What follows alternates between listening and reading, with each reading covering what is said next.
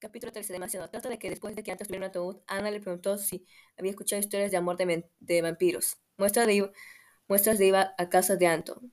Él le dijo que no. Luego ella le comenzó a decir que lo quería convertir en vampiro cuando le crecen con sus comillos. Y él se molestó porque no quería ser vampiro. Ana se puso triste y llorando le dijo que no. No lo quería y que seguro tenía otra, a lo que le respondió que no.